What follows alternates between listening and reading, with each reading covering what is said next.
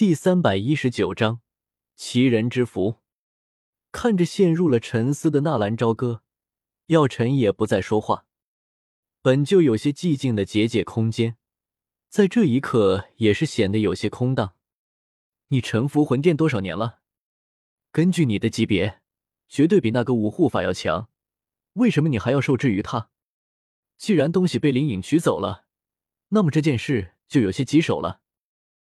纳兰朝歌不再考虑驼蛇谷地狱的问题，而是想到了药尘的问题。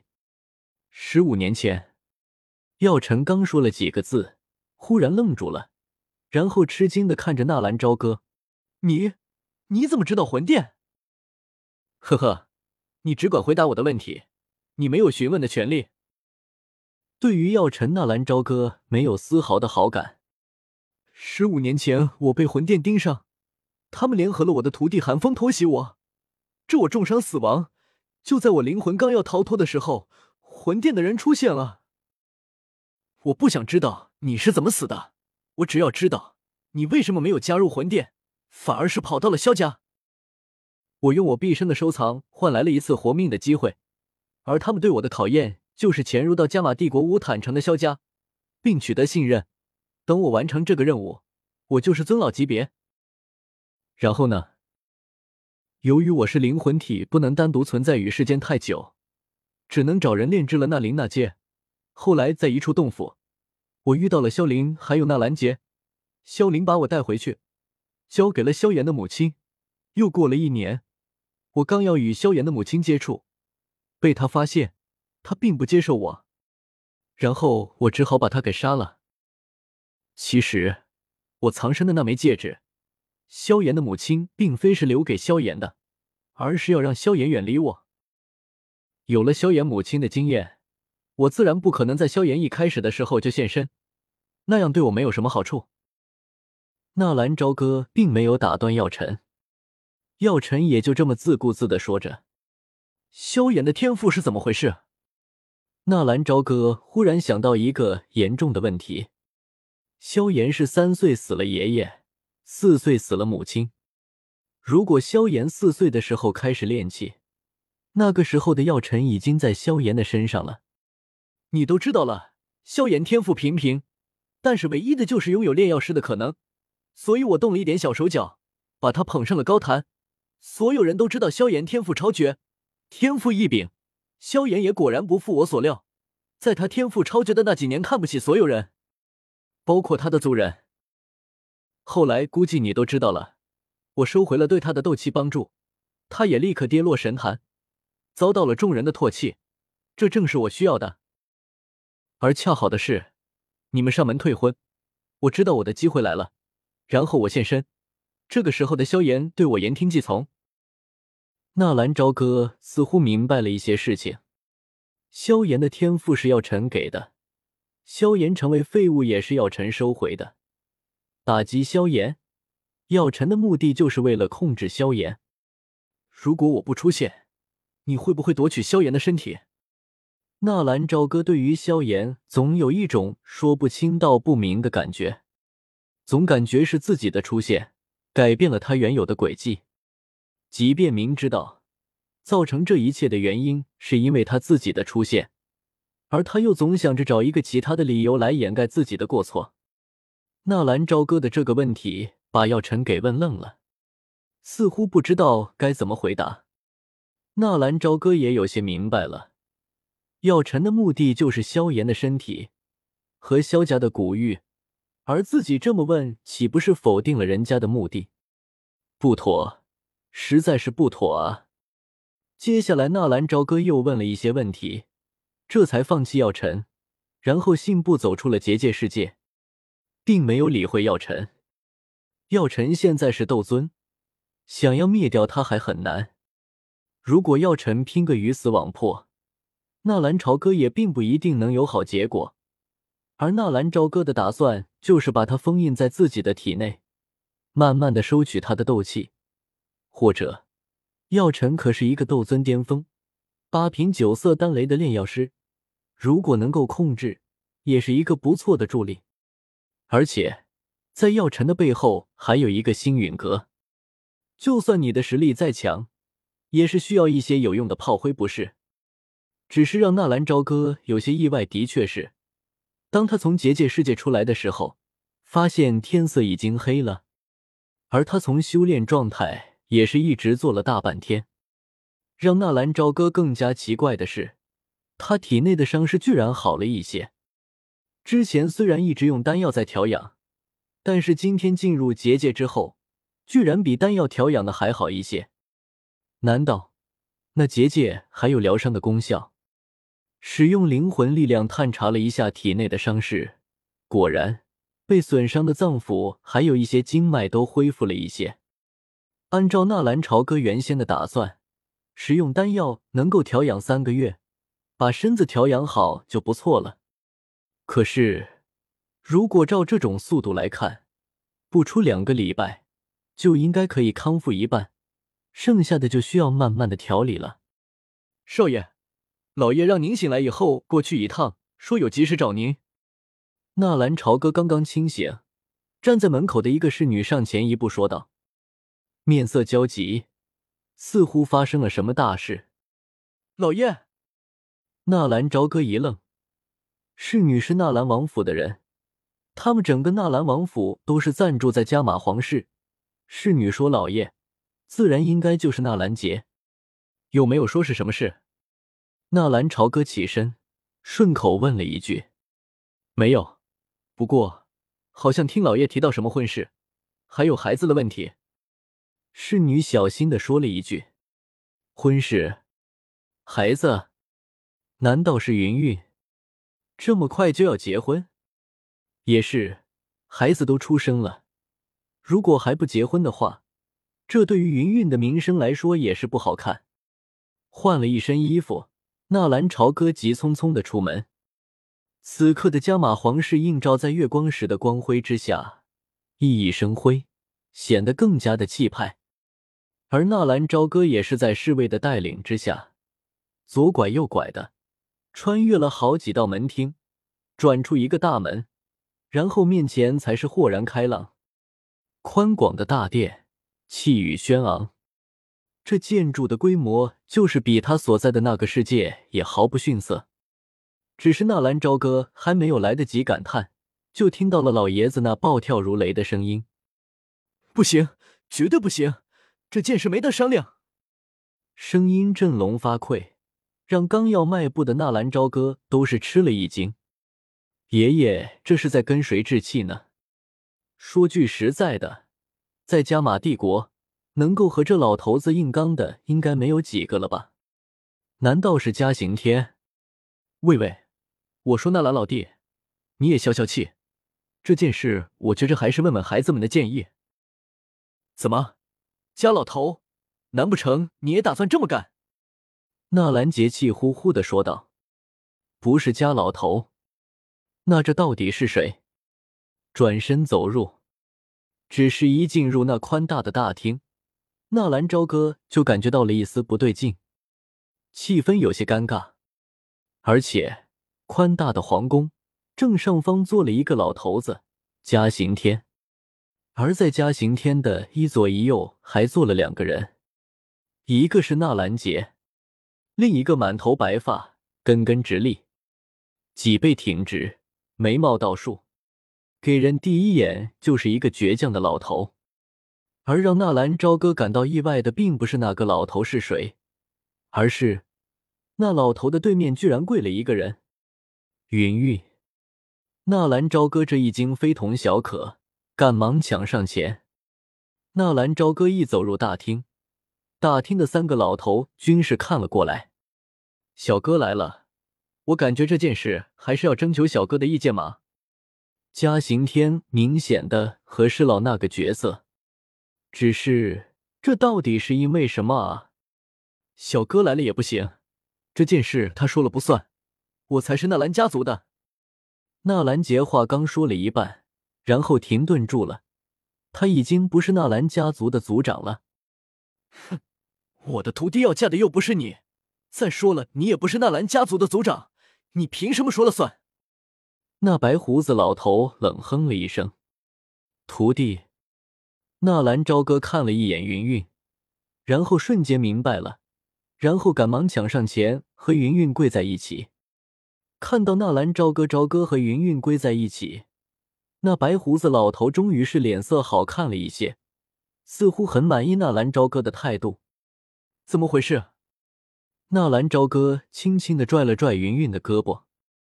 云云看到纳兰朝歌和自己跪在一起，也是很感动。要知道，凭借纳兰朝歌现在的实力，别说是加玛帝国，就算三大帝国连在一起。他也有足够的说话的分量，而纳兰朝歌居然能够尊重自己的老师，这如何不让云云感动？我的老师，他想……云韵一句话还没有说完，就被云山给打断了。没什么大事，纳兰朝歌，我问你，你喜欢不喜欢我的这个弟子？云山大刺刺的直接问道，这一问都把纳兰朝歌给问傻了。这是什么意思？难不成这老头不同意自己娶云韵？很有这个可能啊！喜欢。纳兰朝歌不清楚事件的状况，只得小声的应付着：“喜欢那就好。这孩子叫云初九，没什么毛病吧？”“没毛病。”纳兰朝歌顺口回答道。“不行，我们纳兰家的孩子怎么能不姓纳兰？应该叫做纳兰初九。”纳兰杰立刻脸红，脖子粗的争了起来。纳兰家的孩子，这孩子是在我云岚宗出生的，而且出生的时候，你们纳兰家谁在场了？这和在场不在场没有关系。我们纳兰家族听了这几句，纳兰朝歌似乎就明白了，原来是为了孩子的姓氏问题。云云有些哀求的看过来。纳兰朝歌也知道云云的为难，但是要让自己的孩子不姓纳兰，而是转姓云，这多少有点……难怪爷爷会如此的大发雷霆啊！怎么办？云云为难的看着纳兰朝歌，你想孩子跟谁姓？纳兰朝歌握着云云的手，关心的问道：“我从小是被老师收养的，老师一生未娶。”也从未有其他的子嗣，我想，即便是作为一个妻子，云云也不能自私的决定纳兰朝歌的孩子的姓氏，只能说委婉的说出自己的想法。即便是纳兰朝歌不愿意，他也不能强求。我知道了，没事，这件事我来解决。纳兰朝歌拍了拍云云的手背，云云担心的一把拉住纳兰朝歌的手。老师前些天被那黑雾控制，那五护法被你击杀之后，老师才获得自由。他的身体还没有恢复，我希望你能体谅一下他老人家。放心。看到纳兰朝歌肯定的语气，云云也缓缓的放下了悬着的心。他真的害怕云岚宗和纳兰家族闹翻。小哥说他有办法，他能有什么办法？老师和纳兰老爷子可都是各不相让的啊！众位爷爷，能不能听我说一句？纳兰朝歌打断纳兰杰和云山的话语。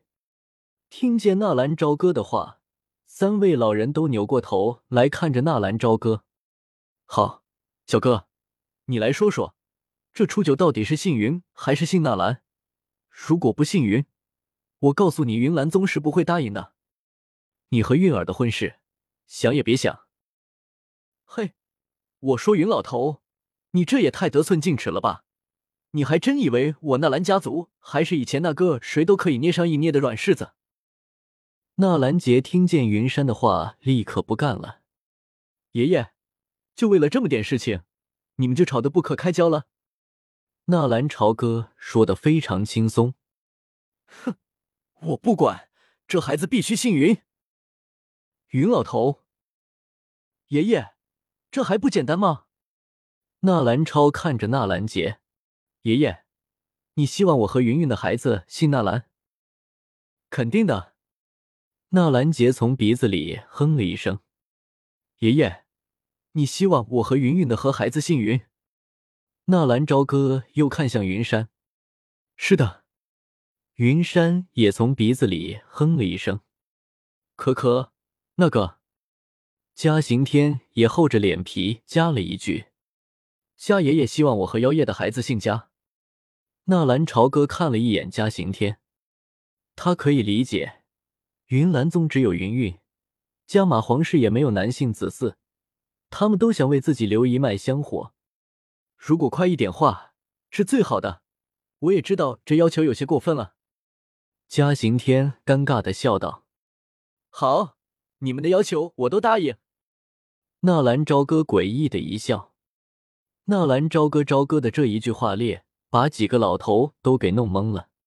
孩子只有一个，总不能叫两个名字吧？而且纳兰朝歌这么大方，居然和妖夜之间的孩子也跟随妈妈的姓氏。小哥，你给我说清楚，这初九总不能叫两个名字吧？